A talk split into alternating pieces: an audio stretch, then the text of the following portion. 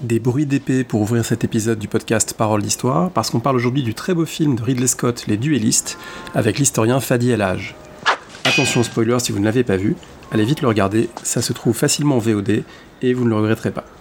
Vous retrouvez toutes les émissions sur des films sur paroledhistoire.fr, tous les autres épisodes également.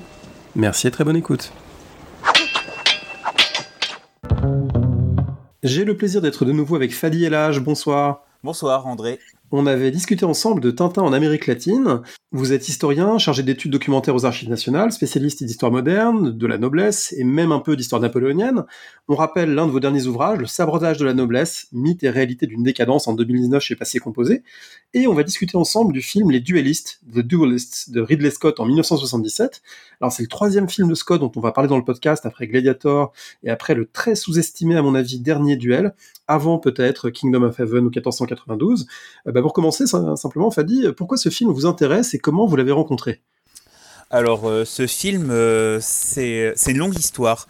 Euh, je l'ai découvert d'une manière assez fortuite parce que j'avais été invité à une soirée projection au château de Lampéry en 2015, donc près d'Aix-en-Provence. Et euh, c'était euh, une rencontre débat autour du film Les Duellistes. Alors à l'époque, je n'avais pas vu le film. Comment euh, j'ai pu me rattraper juste avant? J'en avais parlé dans les, dans les couloirs de Guerre et Histoire à l'époque quand ils étaient à... C'était à Montrouge, oui. Et Jean Lopez m'avait donné le DVD. Et donc il m'a dit, euh, bah, comme ça, tu peux, tu peux préparer euh, ta présentation. Donc j'avais regardé Duelist la première fois, donc dans ma, sur ma télé, euh, donc qui est une télé normale, c'est-à-dire c'est pas, c'est sûrement pas une 4K. Donc et la première vision, eh ben, était assez décevante parce que bon, le film peut-être c'est l'écran de ma télé était un peu petit euh, par rapport à l'ampleur du film. Et puis bon, aussi euh, en tant qu'historien, parfois je tique sur des détails parce que comme je suis du genre à critiquer un film quand je vois que c'est pas la bonne station de métro et qu'on sait que c'est Port des Lilas Cinéma qui est utilisé pour une station de, de la ligne 12, ça va pas. Et là, j'avais vu un portrait de Napoléon 1812, le portrait de David en 1800-1801. Je me suis dit, oui. Et donc, euh, la première vision était un peu décevante. Puis, je l'ai vu à l'Empéry en grande projection sur un grand écran de cinéma en plein air et c'était magnifique. Et euh, à l'époque, j'étais enseignant de lettres histoire euh, en, donc euh, en lycée professionnel et il y avait dans le programme de français une partie qui s'appelait parcours de personnages et je me suis dit les duellistes en prenant le film, en étudiant les séquences du film, mais en, les, en complétant mon cours avec des extraits du, de la nouvelle de Joseph Conrad, Le Duel. Avant de parler de cette nouvelle de Conrad, un petit mot sur le contexte du film. Il est tourné euh, et il sort en 1977, à un moment euh, où Ridley Scott a 38 ans. Il n'a jamais encore tourné de long métrage, c'est son premier. Il a fait jusque-là de la publicité, des décors, il a une formation artistique et euh, il réalise un premier film qui est assez éblouissant en fait. Il a d'ailleurs le, prix de la première œuvre au Festival de Cannes 1977. Il s'est entouré d'une équipe de grands talents, notamment un chorégraphe de combat dont on reparlera peut-être, William Hobbs, qui est assez légendaire dans le milieu puisqu'il a par la suite travaillé entre autres sur Excalibur, sur euh, Cyrano Bergerac, euh, de Rapno, même sur Game of Thrones à la toute fin de sa vie. Euh, donc il y a cette dimension-là qui, donne beaucoup de valeur au film, et puis une grande recherche picturale aussi. Enfin voilà, il y a, quelque chose de très très fort dans les cadrages et dans les, dans les références picturales, même s'il y a une petite erreur de tableau, comme vous l'avez dit, il y a aussi quelque chose de très puissant dans la manière dont le cadre évoque précisément des œuvres, des œuvres de l'époque. Alors c'est une nouvelle au départ, The Duel, le duel de Joseph Conrad, paru en 1908. Euh, Joseph Conrad, c'est cet écrivain de langue anglaise d'origine polonaise, qui était lui-même fasciné par les guerres napoléoniennes et qui est sans doute tombé sur une série d'anecdotes qui l'ont inspiré pour raconter cette histoire. Mhm. Alors, euh, en effet, on raconte beaucoup euh, que Joseph Conrad a été inspiré par une histoire entre deux, deux soldats napoléoniens qui s'étaient établi mutuellement une règle d'honneur pour euh, se battre euh, en duel à chaque fois qu'ils se trouvaient à proximité. Donc euh, de loin, il a, il a pu en effet s'en inspirer, mais alors à titre personnel, je trouve que c'est justement, on va dire, le sujet de, surface et on le retrouve bien, mais derrière, il y a un côté, je trouve, très balsacien puisque euh, c'est une métaphore de, de l'histoire napoléonienne. C'est on a des personnages, euh, on peut avoir l'histoire globale, générale tout autour, c'est un contexte, mais la propre existence euh, d'Hubert et de Ferraud fait qu'on retrouve l'histoire de France et que finalement ce sont ces petites vies individuelles, ces actions individuelles qui se font en apparence hors du temps, mais qui sont en fait l'incarnation du temps. Conrad s'est sans doute inspiré de deux personnages réels qui s'appellent Pierre Dupont-de-Létang et François-Louis Fournier-Sarlevez. Et Fournier-Sarlevez apparemment était un, diable euh, absolument redoutable, euh, condamné pour duel. Enfin, euh, il, a, il a été réprimandé plusieurs fois. C'était quelqu'un visiblement de, très particulier. On en, sait un peu plus sur ce personnage? Alors, ce personnage est nimbé d'une certaine légende, c'est-à-dire qu'on avait pas mal de, figures un peu, on va dire, légendaires, qui devaient incarner une bravoure. Donc, en effet, Fournier paraît vraiment comme un personnage qui incarne un petit peu cette bravoure de la Révolution et de l'Empire, qui est un petit peu une rupture avec euh, cette finesse d'ancien régime euh, qui était incarnée par la guerre réglée. Donc, euh, donc cette guerre qui était censée être contrôlée avec un respect autant que possible des populations, avec un cadre strict qui faisait que euh, s'il y avait un soldat qui était en dehors de la règle, que ce soit par le duel, par le vol ou quoi, donc euh, il pouvait être pendu ou, ou exécuté d'une autre manière. Mais et là, on a finalement un retour d'un certain panache.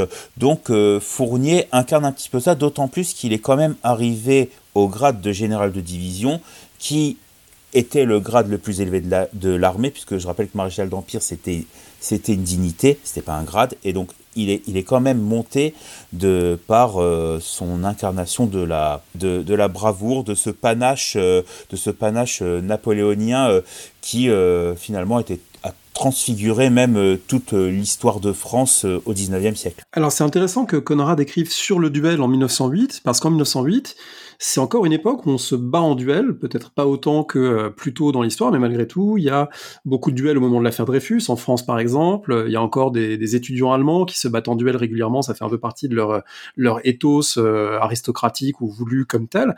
Où on en est vis-à-vis du duel euh, au début du XXe siècle en Europe? Alors, le, duel, c'est vrai que mm, c'est plus mon maître Hervé Drévillon qui l'avait abordé, et puis aussi Pierre Cernac, qui était un de mes un de mes premiers professeurs aussi, euh, moi j'avais toujours le sentiment que euh, le duel avait perdu de sa superbe euh, au milieu du 19e siècle, puisque il, avait une connotation un peu plus politique. On le voit bien avec Armand Carrel, qui, est, qui meurt tué en duel par Émile Girardin. aussi, on a finalement une connotation finalement un peu plus désuète, mais d'honneur euh, de politique, mais aussi journalistique. Euh, euh, on le voit bien. On pense à Clémenceau. Voilà. Exactement, Clémenceau, ou même le dernier duel politique, enfin un petit peu médiatisé avec Gaston Defer. Donc on voit bien que finalement il y a un peu un côté posture, mais on n'a plus cette idée de risquer sa vie euh, comme un évariste gallois. Euh, donc euh, pour moi, vraiment, la frontière, c'est l'époque du règne de Louis-Philippe, où là, le duel quand même perd un petit peu de son, de son importance symbolique, on va dire, d'honneur jusqu'à la mort. Il y a un changement sachant que c'est sous ce règne de Louis-Philippe que euh, Alexandre Dumas écrit ce qui est peut-être l'apogée littéraire du duel avec euh, sans doute Eugène Onegin de, de Pushkin, c'est-à-dire Les Trois Mousquetaires, mm. hein, qui est écrit en, 1844 et qui, euh, d'une certaine manière, on pourrait dire, romantise le duel au moment même où il cesse peut-être d'être aussi virulent dans la société. Oui, parce que on romantise souvent quand quelque chose finit. Euh, c'est là où finalement euh, tout est nimbé par une sorte de, rêve. Euh, on retrouve un idéal. On se dit qu'il y a un idéal de l'honneur, surtout qu'on a une époque de révolution industrielle.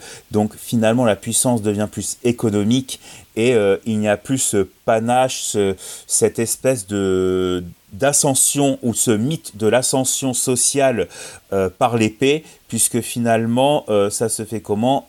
Par l'économie, par l'industrie.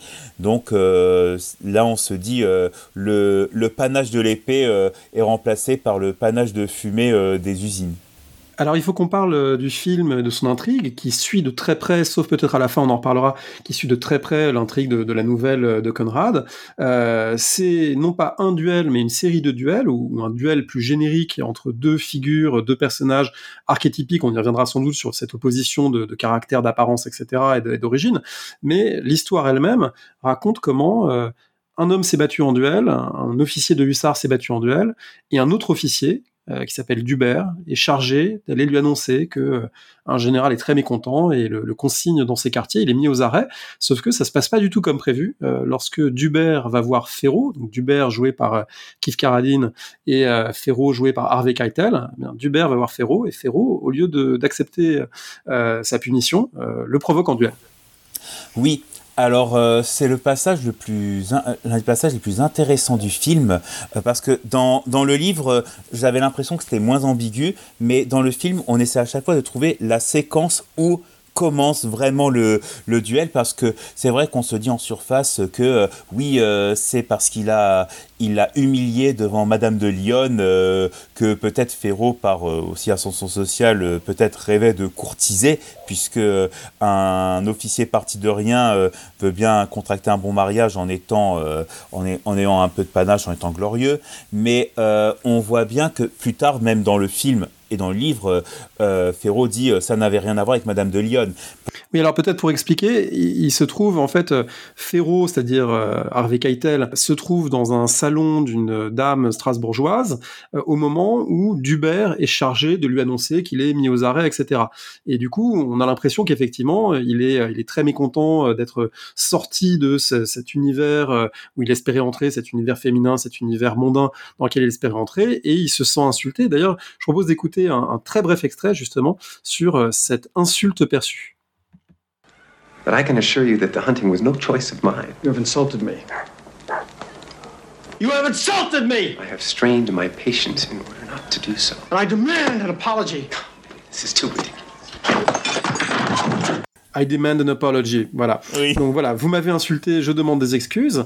Euh, donc ici, euh, bah voilà, l'insulte et la réparation de l'insulte étant le duel, ça initie toute une série d'affrontements entre les protagonistes.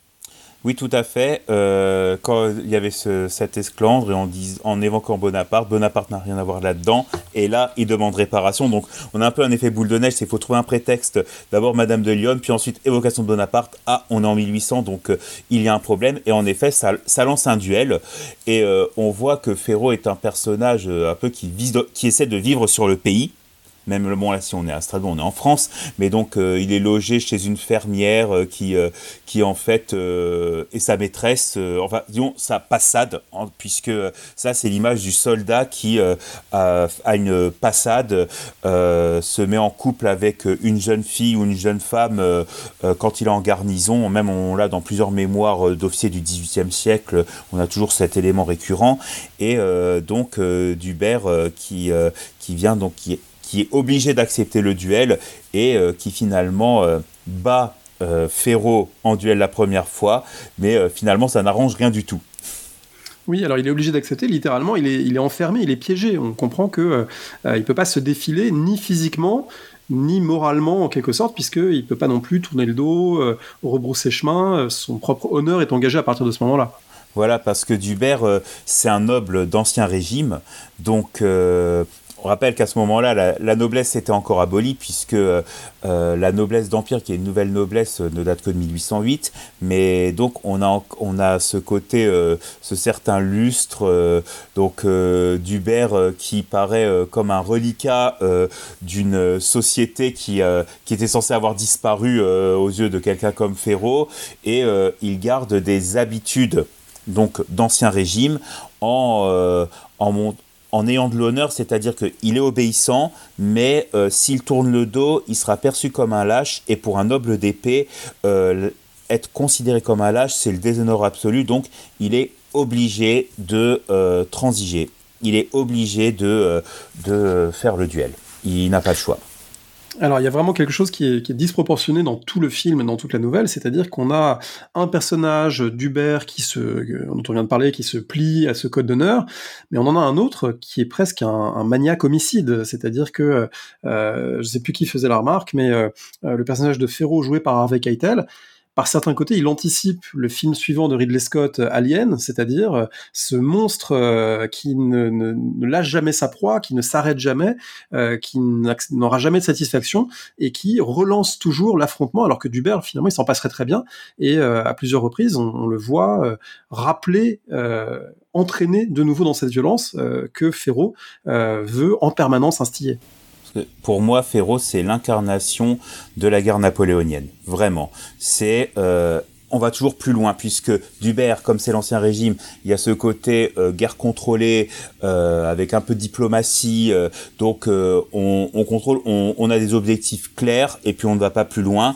Alors que Ferro, c'est toujours plus loin. Il veut la victoire finale, donc il veut tuer Dubert de toute façon. Et tant qu'il n'aura pas éliminé mis à, mis à genoux, donc et même éliminer carrément son ennemi, eh bien, il ne s'arrêtera pas. Et euh, c'est un peu le système euh, napoléonien de la, recherche de la victoire finale, la victoire décisive absolue, qui n'arrivera jamais, qui causera euh, la chute de l'édifice.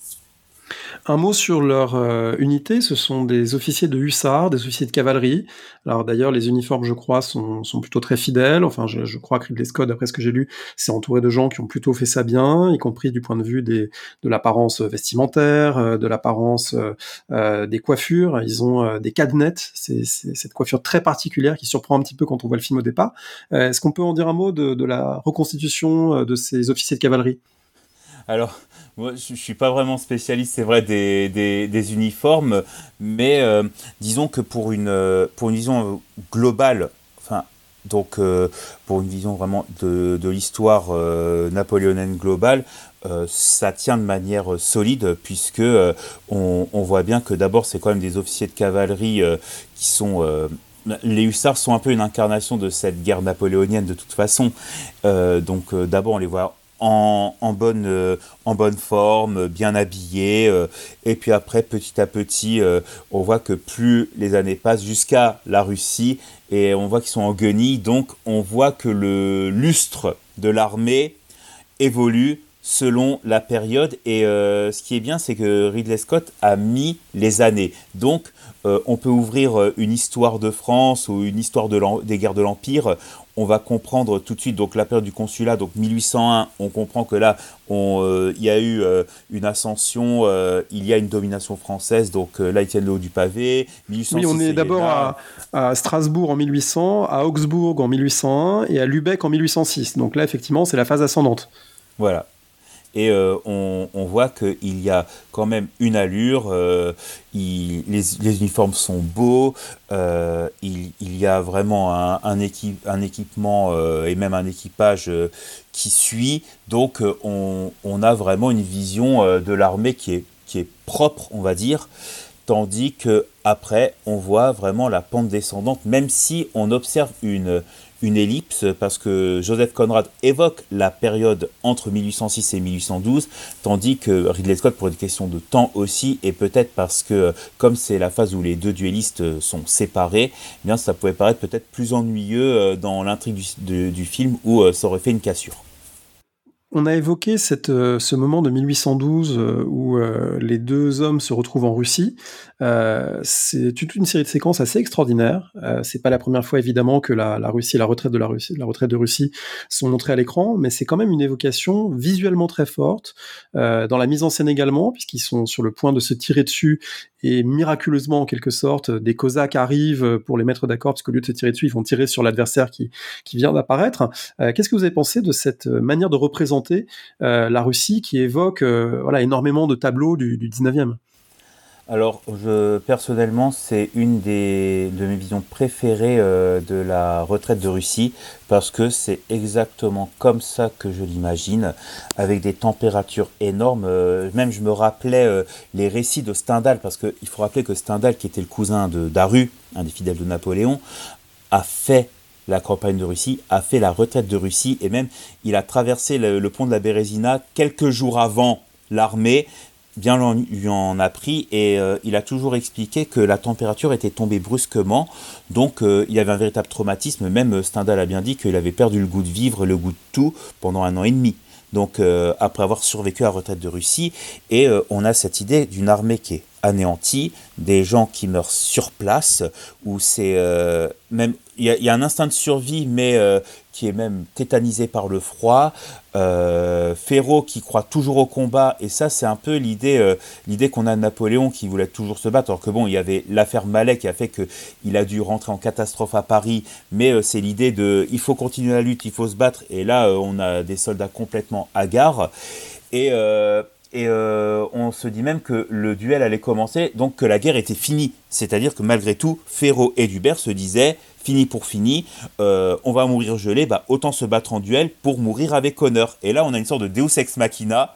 C'est les Cosaques, donc qui relancent la guerre, qui interrompt le duel, et euh, je trouve que justement ça a été très bien placé parce que on se dit que c'est un peu la providence qui voulait que le duel soit reporté. Si on développe un petit peu l'opposition entre Dubert et Ferro, elle est vraiment remarquable parce que elle marche sur tous les plans. Euh, physique, euh, morale, des origines, etc. Et ça marche aussi dans le casting, puisque euh, Ridley Scott a choisi un acteur californien pour Dubert, un acteur de New York, avec cette, un peu cette dureté, cette noirceur urbaine Harvey Keitel pour Ferro. et ça ressemble à ce qu'écrit Conrad, puisqu'il dit bien que Dubert est un Picard qui est blond et élancé, que Ferro est un Gascon trapu, rusto. et du coup, le, le, film vraiment joue sur ces oppositions, qui sont aussi des oppositions de, de fonction militaire d'ailleurs. Mhm. Parce que Dubert est un officier d'état-major et Ferro, c'est celui qui est monté, qui est monté en grade au combat. Donc, on a toujours l'image de l'officier d'état-major qui est un planqué, qui est quelqu'un qui sait bien se montrer, euh, qui, arrive à être bien vu euh, donc, euh, auprès des bureaux. Donc, il est vu de l'état-major, il est vu du pouvoir donc il monte en grade plus facilement. Et alors c'est quelqu'un d'intellectuel finalement, puisque l'état-major, ça implique la logistique, et la logistique est la maîtresse des armées finalement. Euh, il, a, il a donc une plus grande vision, tandis que Dubert, c'est vraiment le bourrin. C'est celui qui se bat, donc le côté, on va dire, chevaleresque, bah, le côté gascon, celui qui se, euh, bat, qui, ne sait que se battre, c'est un soudard, un peu comme Blaise de Montluc au XVIe siècle, après la figure de D'Artagnan qu'on a développé plus tard, ou même euh, quelqu'un comme le maréchal Jean de Gassion euh, sous, donc, aux, premières années du règne de Louis XIV. Et donc on a des images bien, bien un bon clivage dans les images des deux officiers, mais on voit bien cette différence et cette jalousie qui existe entre ceux qui sont bien vus, euh, puisqu'on a la figure de Berthier, notamment dans l'état-major, Berthier qui est, euh, qui est vraiment une des petites mains de Napoléon, et là soudainement euh, on voit qu'il est promu, il monte en grade, et Ferro, ça l'incite à vouloir monter en grade aussi, parce que je rappelle qu'entre deux officiers, pour, pour qu'il y ait duel, il faut être à grade égal. Et là, euh, les montées en grade étaient jouées pour éviter le duel, mais donc Ferro se donnait sur le champ de bataille pour monter en grade, tandis que Dubert, euh, ça reste globalement euh, un officier d'état-major, donc on se dit mais quel service distingué, il a été dans les bureaux, donc on disait que c'était un faillot, ou que finalement c'est quelqu'un de, de pistonné, et, forcément, un soudard considère que c'est un homme sans honneur puisque il est, il est dans, c'est un planqué.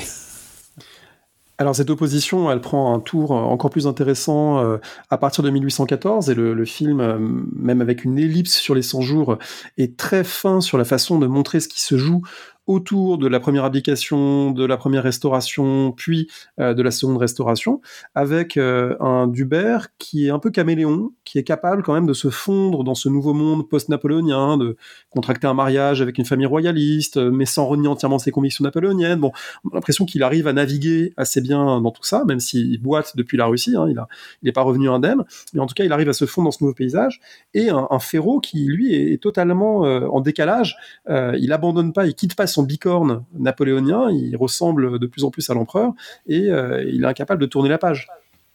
Oui, parce que Ferro doit tout à l'empereur. C'est sa carrière c'est l'empereur. C'est euh, vraiment, il incarne un peu cette figure euh, légendaire parce que bon, on a beaucoup fait de légendes autour des vétérans de Napoléon. Cette légende du soldat qui devait tout, son destin, son existence à l'empereur et que sans lui, il n'est plus rien puisque on pouvait espérer la Légion d'honneur, des montées en grade, des pensions, même un bon mariage, tandis que Dubert, la restauration arrive donc il retrouve ses oripeaux de nobles d'ancien régime. Alors certes, il a sûrement fait partie euh, donc dans, l'histoire euh, des duellistes de cette noblesse d'ancien régime qui s'est ralliée à la stabilisation, à la remise en ordre euh, incarnée par par le consulat, puis l'empire. Mais tout en gardant ses convictions, c'est un peu comme le comte d'Agou, celui qui a épousé les Daniel Stern. Euh, donc euh, c'est ces mémoires qui sont un peu dans, dans le même style où on voit qu'il a servi euh, la France impériale. Donc on sert la France, mais quand le roi revient, eh bien on sera lié au roi.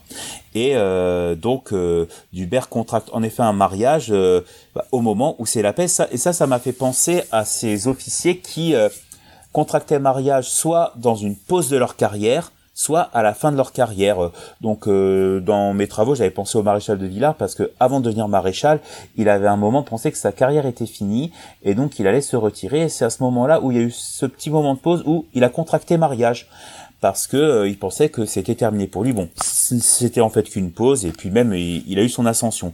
Et Dubert euh, se marie au moment où il y a une pause pour lui. La France est est en paix. Il peut reprendre sa vie euh, de, de noble et donc contracter un mariage à la hauteur de son rang, puisque là, il peut retrouver son rang, tandis que ceux qui étaient nobles d'empire étaient toujours présentés comme ayant été humiliés par par le, la société de cour de la première restauration. Euh, on a les anecdotes euh, de la maréchale Ney qui pleurait constamment, ou euh, même de ceux qui disaient j'ai 25 ans de service, 25 ans de brigandage. Donc il y avait beaucoup d'humiliation pour des vétérans de l'Empire, et Ferraud incarne cette humiliation, cette, cette colère rentrée qui explose au moment du retour de Napoléon.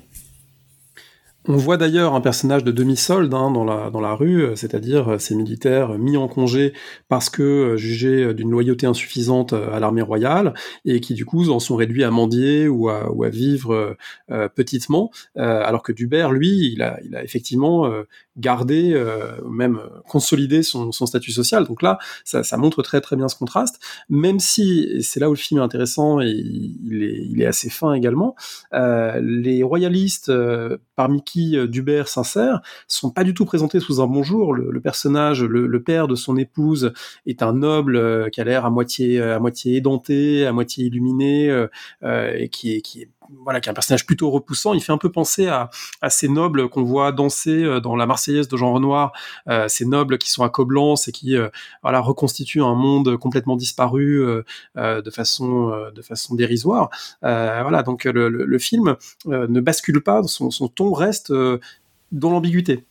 Oui, et euh, ça donne aussi l'image d'une noblesse euh, totalement désargentée, c'est-à-dire qui essaie de, en apparence, de refaire ce qu'il y avait un quart de siècle auparavant, mais en fait, ce n'est plus la même chose. Et là, on repense à certains romans de Balzac, comme Le Cabinet des Antiques ou La vieille fille, qui, où on voit cette société d'ancien régime provincial qui qui essaie de se rétablir à la chute de Napoléon, mais on voit que euh, ça, n'est plus la même chose, euh, il n'y a, plus d'argent, on essaie de garder des apparences, alors que finalement tout ce qui reste, c'est euh, l'ancien sang qui progressivement ne vaut plus rien ou va jusqu'à une sorte de jusqu'au boutisme, c'est-à-dire de rechercher des unions Donc là, Dubert est une bonne occasion, d'autant plus qu'il il est quand même plus fortuné, mais d'autres lignages qui finalement euh, se sont éteints faute de collusion avec euh, l'autre noblesse, la noblesse d'Empire, euh, qui, pour certains, ne voulait chercher qu'à s'agréger à l'ancienne noblesse. Alors si on revient à nos deux protagonistes, donc euh, on comprend que après leur première rencontre en 1800, euh, victoire de Dubert, deuxième rencontre en 1801, victoire de Ferraud, une troisième rencontre qui est plus ou moins un match nul où ils s'affrontent de manière acharnée dans une dans une cave voûtée et ils finissent en sang euh, l'un et l'autre, un quatrième duel à cheval, toutes ces péripéties qu'on a évoquées, la retraite de Russie, et puis au moment de la restauration, euh, une pause, une accalmie dans leur affrontement, et une pause pourquoi? Parce que Ferro a des ennuis, Ferro en fait est sur les listes de proscription qui sont en train d'être établies, et là il y a une scène assez intéressante où euh, euh Dubert, qui pourtant est pourchassé par Ferro, cette espèce de maniaque du duel qui veut à tout prix sa vie, eh bien Dubert va intercéder pour lui auprès de Fouché. Alors qu'est-ce qu'on peut dire de cette scène? Alors c'est la noblesse de cœur, euh, l'honneur, euh, en fait c'est euh, vraiment c'est cette incarnation de, de, cet esprit de noblesse de cœur qu'utilise Dubert, ce côté miséricordieux, cette mensuétude toute chrétienne face à son ennemi juré. Que même Dubert ne comprend pas pourquoi il est autant pourchassé. Alors cette séquence avec Fouché, alors bon entre nous, le choix de l'acteur est très a été très mal choisi. Alors c'est un bon acteur, hein. mais euh, Fouché était émacié, c'était une incarnation de la mort, euh, un aspect squelettique. Donc euh, mettre quelqu'un de mieux portant. oui, c'est Albert Finet. C'est Albert Finet et la légende dit que Ridley Scott n'avait pas les moyens de l'engager pour le tournage, mais qu'il lui aurait proposé une caisse de champagne et qu'il a fait gracieusement. bon, quoi qu'il en soit, voilà, il joue, il joue Fouché et Fouché, il faut rappeler qui c'est à cette époque. Hein. il est l'un des personnages les plus puissants du royaume. Oui, parce que Fouché, bon, c'était le célèbre ministre de la police de Napoléon euh, pendant de longues années. Il était revenu pendant les 100 jours, mais il a été à la tête du gouvernement provisoire à la suite de l'abdication de Napoléon. Et euh, il voulait un peu tirer les ficelles. Bon, il s'est emmêlé puisque euh, il a signé des listes de proscription, notamment en mettant Carnot dedans. Et on a cette, ce fameux échange quand Carnot a dit Traître, où veux-tu que j'aille? Fouché répond Imbécile, où tu voudras. Et euh, donc euh, Fouché lui-même plus tard sera proscrit en tant que régicide, mais euh, il y a un moment où il détient des, ficelles, il a un certain et donc Dubert vient le voir pour éviter la proscription à Ferro. Et on voit que au-dessus de toute cette, c'est que Dubert reste un homme d'honneur qui ne succombe pas à la terreur blanche. Parce que là, on est au moment de la terreur blanche où il y a on va dire, une sorte d'épuration sauvage des, euh, de, certaines personnes incarnant l'Empire. Parlait du massacre des Mamelouks à Marseille, l'assassinat du maréchal Brune à Avignon. Euh, donc ça, c'était avant la terreur blanche légale, euh, qui a été incarnée notamment par l'exécution du maréchal Ney ou du général Mouton du Vernet. Et là, on a quand même quelqu'un qui aurait pu avoir toutes les raisons de se venger de ceux qui incarnaient une usurpation. D'ailleurs, je précise qu'aux Archives nationales, le, euh, registre de la Chambre des Pairs pendant les 100 jours est intitulé Usurpation. Il a été fait pendant la restauration, donc il y a marqué usurpation dessus. Et euh, donc, euh, Dubert se met au-dessus de tout ça. ils, ils, ne sont pas dans cette médiocrité vengeresse, puisque il est présent, lui, il est en bonne position, et il ne voit pas pourquoi il doit chercher à écraser, à éliminer euh, son ennemi, euh, puisqu'il est à terre et euh, on ne on n'achève pas un ennemi à terre. On peut penser aussi, au-delà du contexte historique, qu'un élément dramaturgique qui consiste à, à, dire pour Ridley Scott et avant lui pour Conrad que d'une certaine manière, leur duel et la pulsion de mort qui les anime les a aussi rapprochés, c'est-à-dire quelque chose qui les a, qui les a soudés, même à travers un affrontement inexpiable. Ah, mais moi, j'ai toujours pensé que euh, Dubert aurait pu, euh, voulait être euh, finalement euh, ami avec Ferro pour, pour dire maintenant on est quitte, parce qu'à un moment il le dit, est-on quitte Et Ferro dit non, c'est que Ferro, lui, vraiment veut la victoire finale. Tandis que Dubert veut bien faire euh, le compromis. Bon, euh, là, c'est encore un petit peu le côté 18e siècle où euh, la France qui se bat contre l'Autriche et puis après une alliance avec l'Autriche. Donc, on peut avoir des inversions d'alliance. C'est un petit peu une diplomatie à l'ancienne qui n'est pas celle de, de Ferro qui veut finalement dominer et avoir sa victoire finale, quoi qu'il arrive. Mais en faisant ça, en même temps, il piège euh, Dubert, puisque Dubert a ce code d'honneur qui l'empêche euh, de, renoncer. Et l'honneur, il en dit un mot dans une scène assez belle où il est blessé, il est dans un bain avec sa compagne qui essaie de le, soulager. Et euh, il est sur le point d'éternuer, ce qui lui ferait très mal parce qu'il est blessé, donc il veut surtout pas éternuer. Et pour essayer de, le, détourner son attention, sa compagne lui dit, mais décrivez l'honneur, décrivez l'honneur. Et il dit, l'honneur est indescriptible et, et on ne peut rien, on ne peut pas en sortir. On écoute cet extrait. Describe honor. Honor? Honor. Honor is. Go on, you must! Indescribable. Unchallengeable. Indescribable, unchallengeable. Voilà, l'honneur indescriptible et impossible, impossible de le, de le défier. C'est quelque chose qui, euh, qui persiste encore en ce début du 19e siècle, ce code d'honneur, dans d'autres couches sociales, ou c'est euh, uniquement un vestige aristocratique? L'honneur, c'est un concept nobiliaire. C'est inhérent à la noblesse. D'ailleurs, euh, on avait bien un tribunal du point d'honneur euh, au XVIIIe siècle, présidé par des maréchaux de France, et ça ne réglait que des affaires d'honneur entre nobles. Donc, euh, on voit bien que c'était pour, pour, une, pour finalement cet ordre social différent des autres. Et les questions d'honneur ont... Alors, finalement, je trouve qu'au 19e siècle, elles ont pu justement euh, s'agréger à une sphère plus bourgeoise ou euh, même à une société militaire euh, où donc il n'y avait pas forcément il n'y avait pas que des nobles, c'est normal, donc des officiers qui étaient, qui étaient roturiers, mais parce que on passe vraiment de l'idée d'une société d'ordre euh, quelque chose qui, sous l'Empire, euh, quand même, a des airs forts de société militaire. Et donc l'honneur prend une autre ampleur, devient plus vaste. Et étant donné que par la suite, euh, ça, prend des, ça prend une dimension politique, puisque on a la lutte entre finalement les royalistes, les bonapartistes, donc on a des enjeux politiques qui font que on quitte cette sphère purement sociale pour euh, quelque chose de plus symbolique et de politique. Euh, je repense euh, à un passage du crime de Sylvestre Bonnard d'Anatole France, où on voit la dispute entre un bonapartiste et un, un, royaliste, où on voit que finalement, c'est la question de l'honneur ne prend une ampleur politique. C'est une ampleur politique qui euh, dépasse euh, l'origine sociale en, fin de compte. C'est l'impression que, que, ça donne. Donc on a finalement une dilatation de l'honneur. Est-ce qu'on peut dire un mot des scènes de combat? Parce qu'elles sont, euh, moi je les trouve extraordinairement frappantes. Alors on l'a dit, hein, Ridley Scott n'en est pas euh, resté là. Il a filmé de nombreux autres combats par la suite, que ce soit dans Gladiator, que ce soit dans les, nombreux films de KPDP entre guillemets qui ont qui ont suivi. Mais euh, c'est parmi les plus forts, surtout quand on a vu récemment les Trois Mousquetaires sortis sur les écrans français.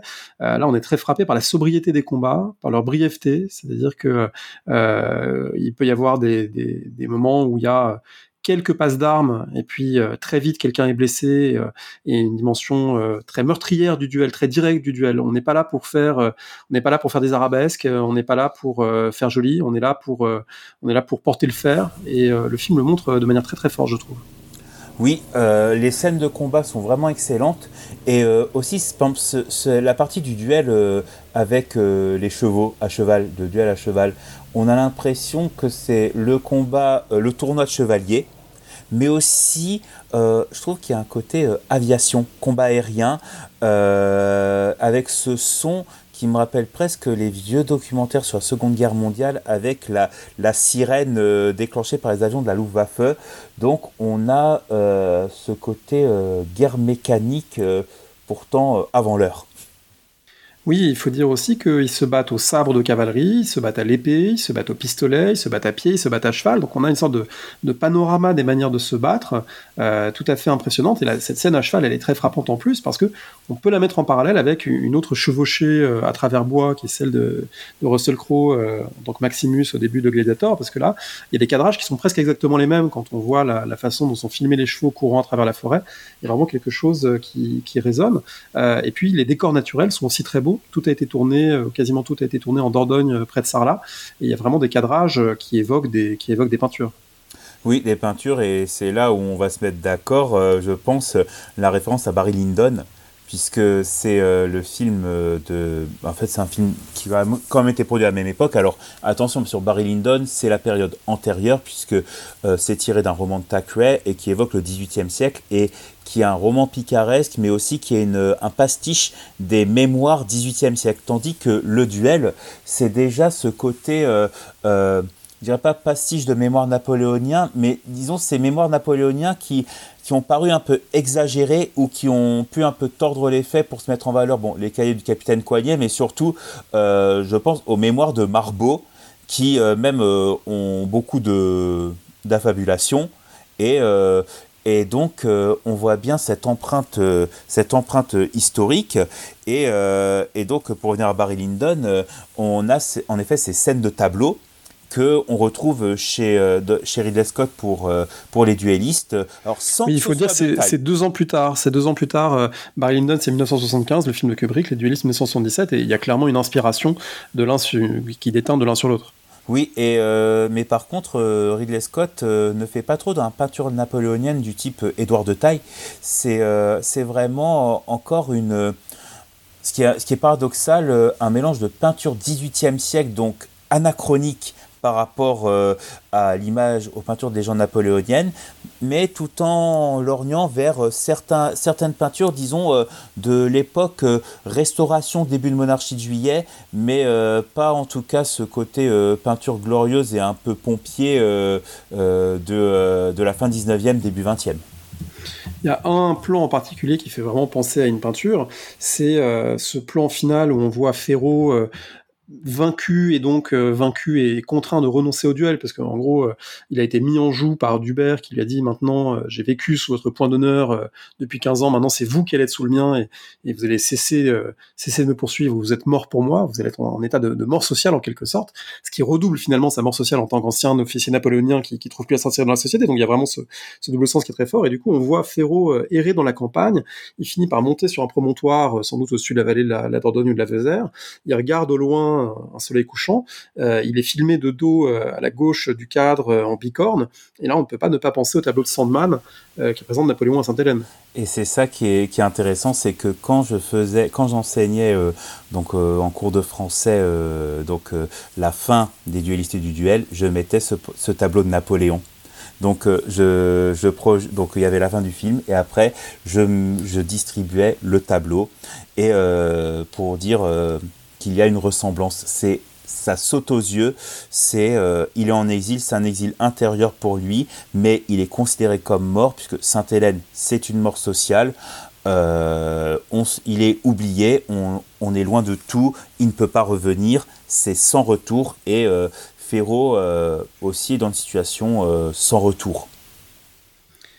Merci beaucoup Fadialage. Est-ce que pour finir, vous auriez euh, un ou des conseils de lecture que vous voudriez partager? On a cité, vous avez cité beaucoup de textes euh, d'époque, mais euh, est-ce qu'il y a des, choses oui, donc je disais, donc là actuellement, je suis dans une phase un peu balsacienne, donc je conseillerais notamment le médecin de campagne. puisque nous avons toute la vision du, donc, du vétéran napoléonien et qui rencontre un, donc euh, aussi un, autre vétéran napoléonien qui raconte sa vision complètement religieuse et magique de l'empereur, qui est assez euh, incroyable et qui est, presque une parodie euh, des, de la légende napoléonienne. Et aussi, alors, dans un côté un peu plus grave, du côté de Balzac, la nouvelle Adieu, qui parle de tout simplement un stress post-traumatique issu de la campagne de Russie et euh, d'ailleurs, le psychiatre aux armées Louis Croc, euh, décédé récemment, l'avait euh, analysé dans un ouvrage récent sur les traumatismes de guerre et la littérature qui est apparu chez l'Armatan en 2020. Donc je recommande hautement aussi la nouvelle Adieu de Balzac, qui est extrêmement frappante et qui aussi peint ses tableaux de la retraite de Russie assez de façon assez frappante. Et en dernier, je au titre des mémoires, j'ai un grand attachement aux mémoires de Ségur et euh, notamment cette campagne de Russie de 1812 qui a valu lire du général Gourgaud, euh, qui était euh, compagnon d'exil de Napoléon, mais de manière acharnée, qui était vraiment attaché viscéralement à Napoléon, et qui a écrit un livre pour contester la vision de Ségur et qui a provoqué Ségur en duel. Merci beaucoup. En parlant de stress post-traumatique, l'occasion de rappeler aussi que euh, le livre de Thomas Dodman, Nostalgie sur euh, les affections psychologiques euh, des soldats au 19e siècle, loin du combat ou loin de chez eux, a été traduit récemment au seuil et que c'est une référence intéressante pour réfléchir à ces enjeux. Excellent livre d'ailleurs, mais j'ai l'édition anglaise. Merci beaucoup. Merci André.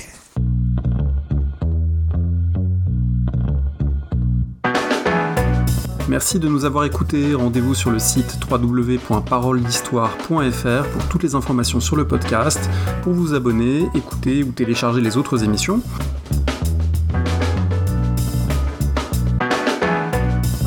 La discussion se poursuit aussi en ligne, notamment sur Twitter. Vous pouvez poser des questions at paroledist et à bientôt pour un prochain épisode.